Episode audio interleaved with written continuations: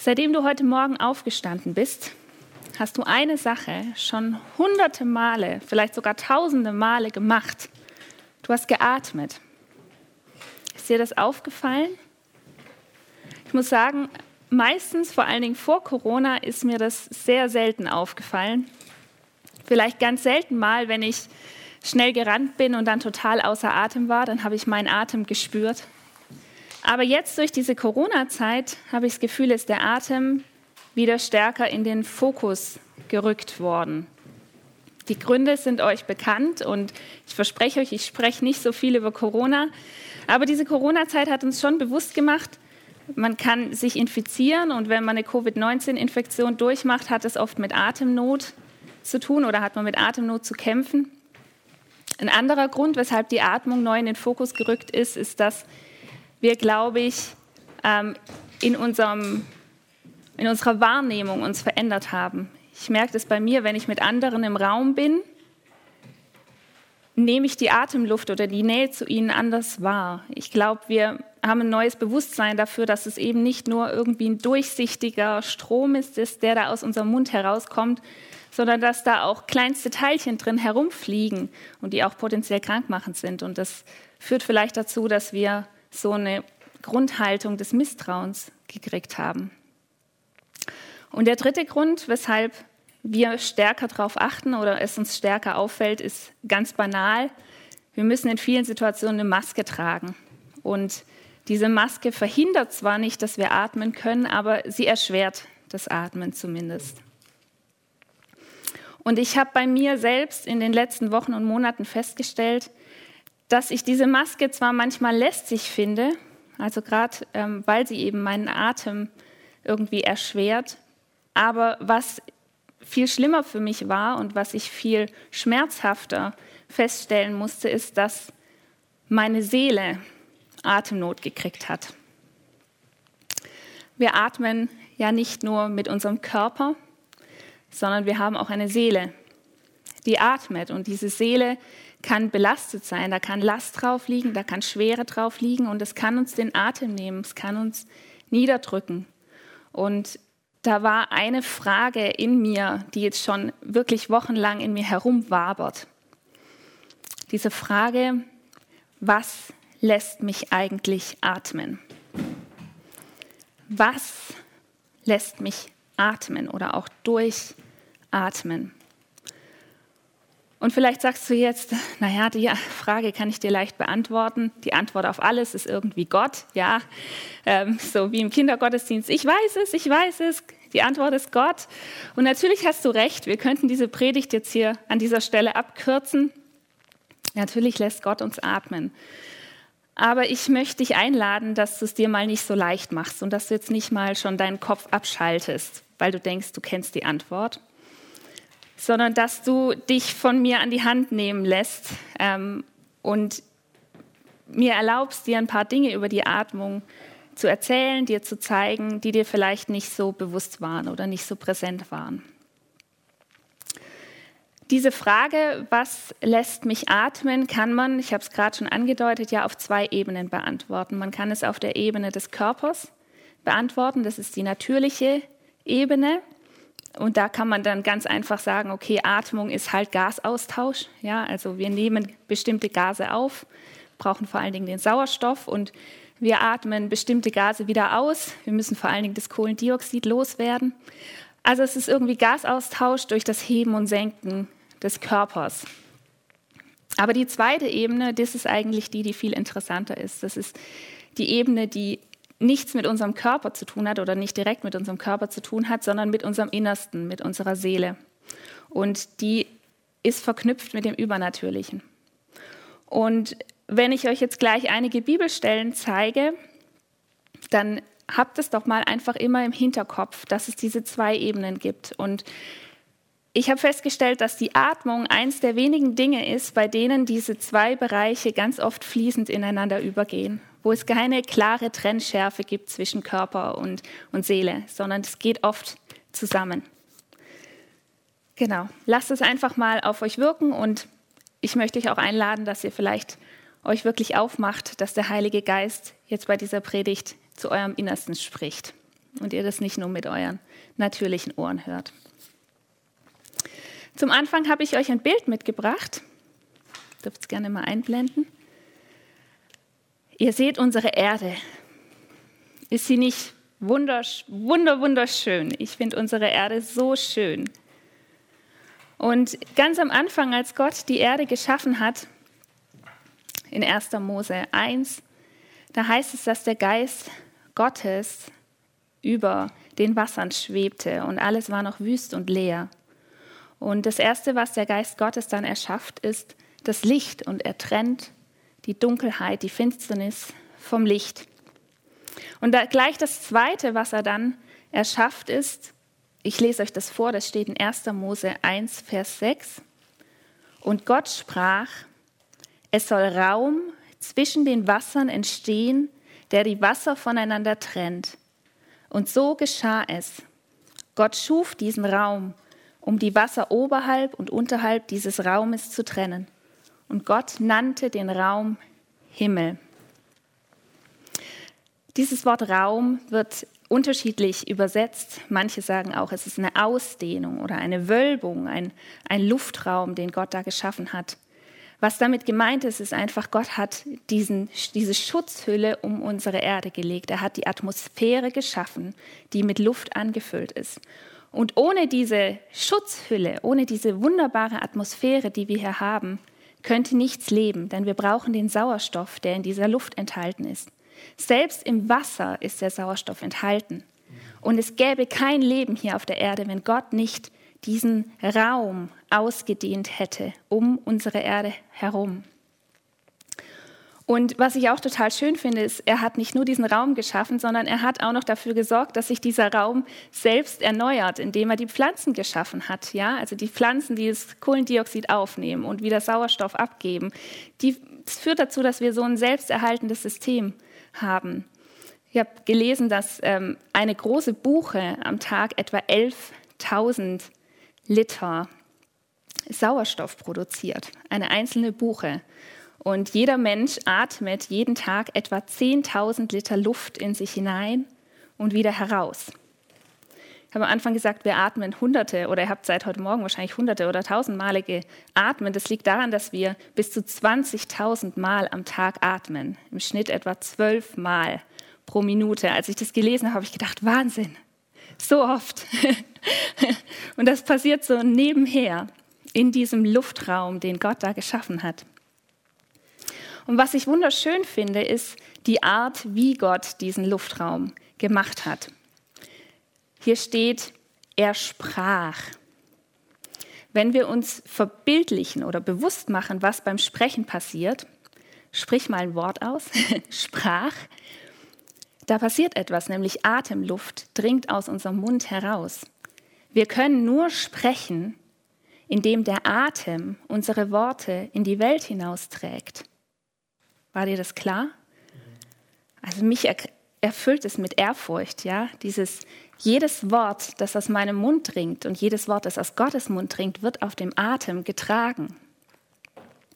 Und ich stelle mir die Schöpfung, die Erschaffung der Welt tatsächlich so vor, dass als Gott sprach, sein Atem die Erde berührte. Und dieser göttliche Atem hat die Erde geküsst und hat alles ins Leben gerufen. Finde ich wunderschön. Und dann geht es weiter.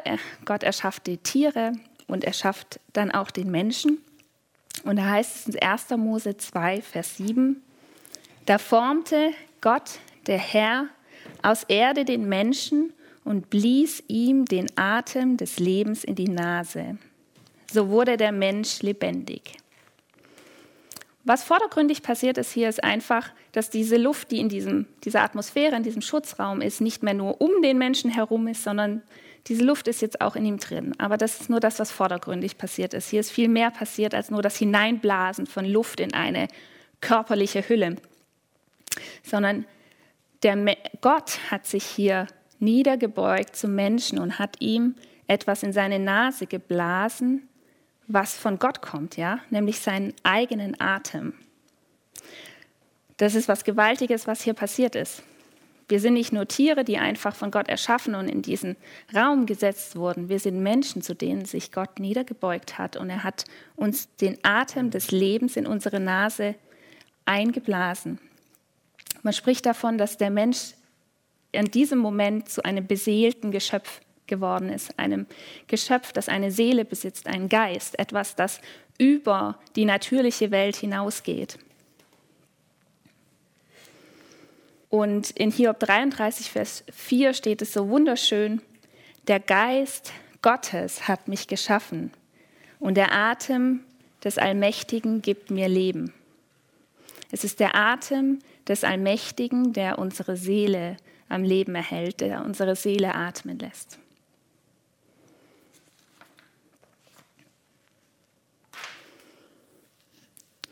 Ich habe euch noch einen weiteren Vers mitgebracht, über den ich gestolpert bin, als ich mich mit der Atmung befasst habe.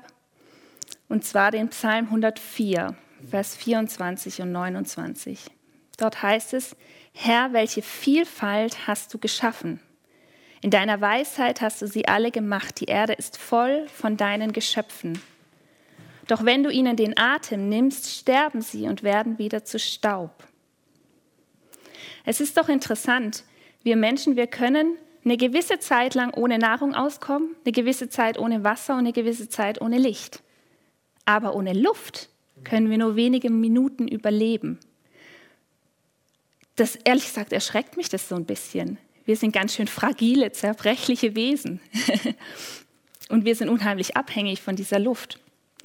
Aber viel mehr noch, als wir abhängig sind von der realen Luft, sind wir abhängig von dem, von dem alle Luft kommt, von Gott selbst. Und ich habe mich gefragt, ob Gott es vielleicht deshalb so gemacht hat, dass wir wirklich permanent atmen müssen. Wir brauchen jeden Tag, jede Stunde, jede Minute frische Luft. Ich habe mich gefragt, ob Gott es deshalb gemacht hat, damit wir vielleicht permanent daran erinnert werden, dass wir an ihm hängen damit wir daran erinnert werden, dass da eine Verbindung ist, die weit über den Körper hinausgeht.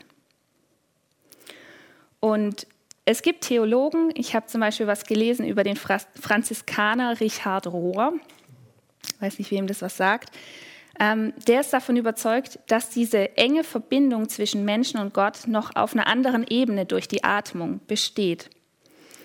Und er bezieht sich dabei vor allen Dingen auf 2. Mose 3, Vers 14 und folgende. Das ist die Stelle, wo Gott sich Mose in dem brennenden Dornbusch offenbart. Und er sagt ihm, ich bin der ich bin. Also er offenbart sich, wer er ist, und er nennt ihm seinen Namen.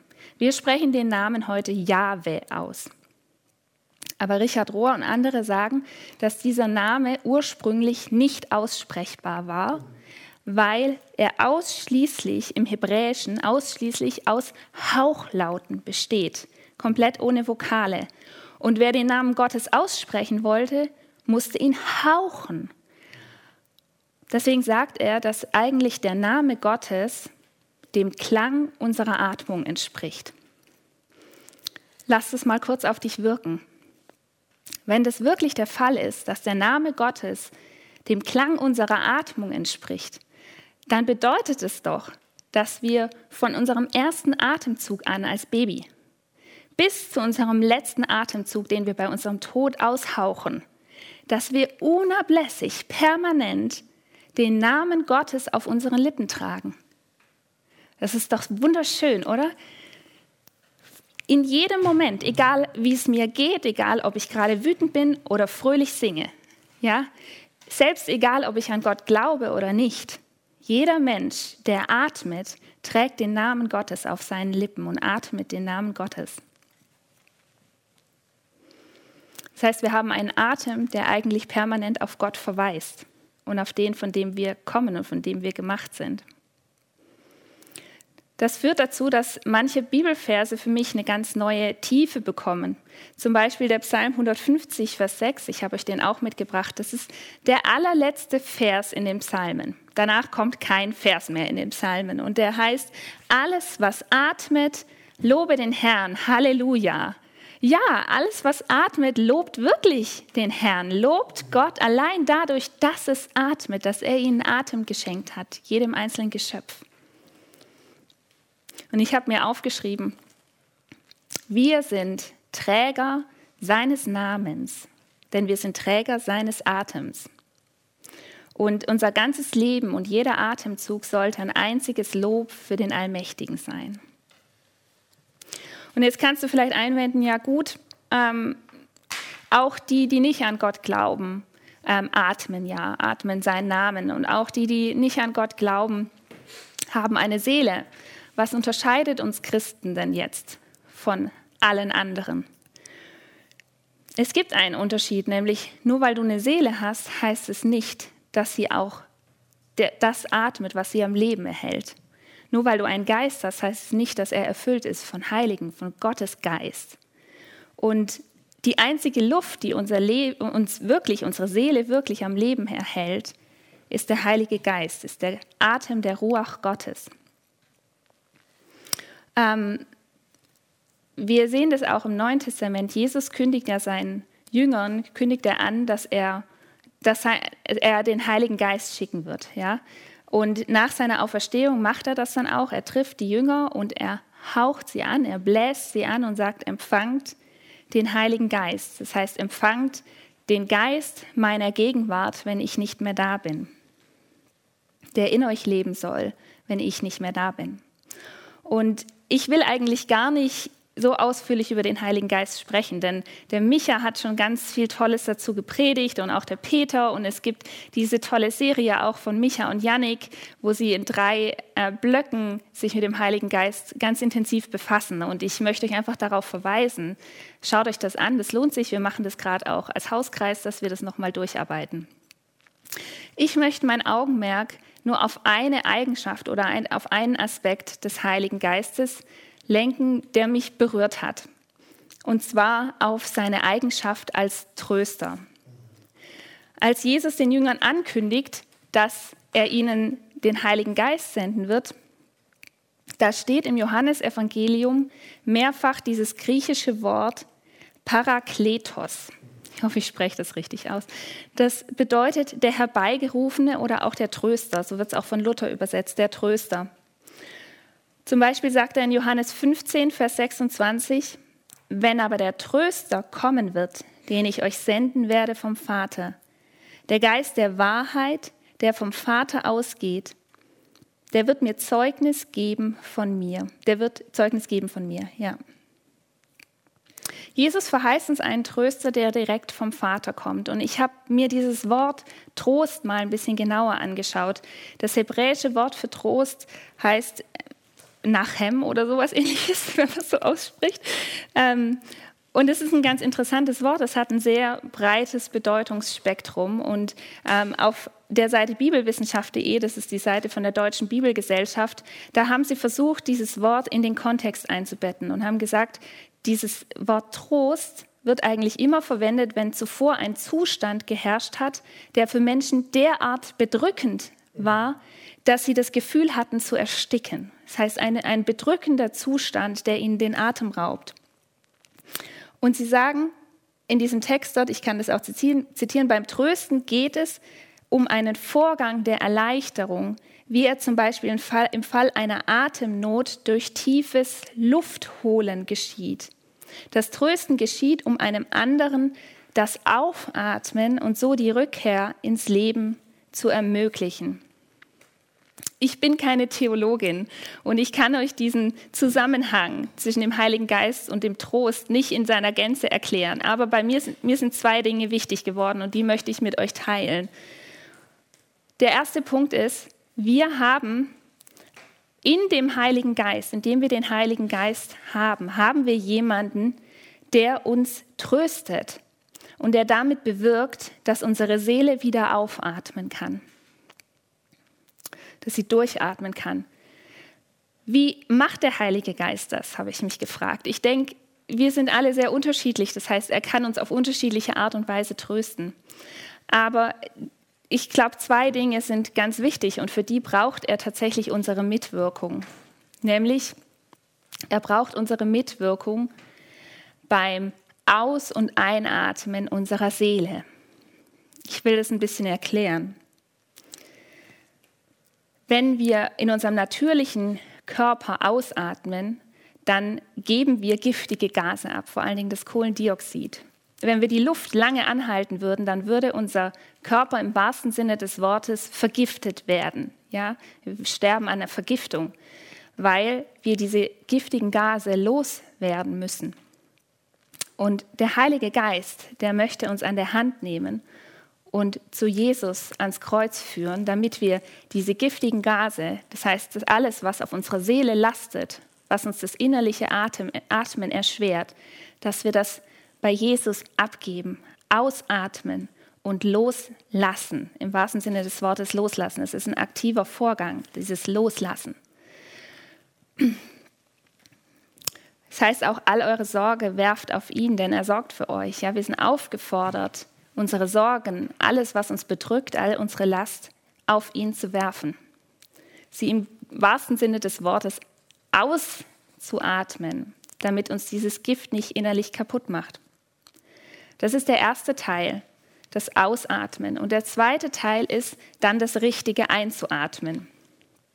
Ich weiß nicht, ob du dir das vorstellen kannst, aber man kann den Heiligen Geist einatmen wie frische Luft.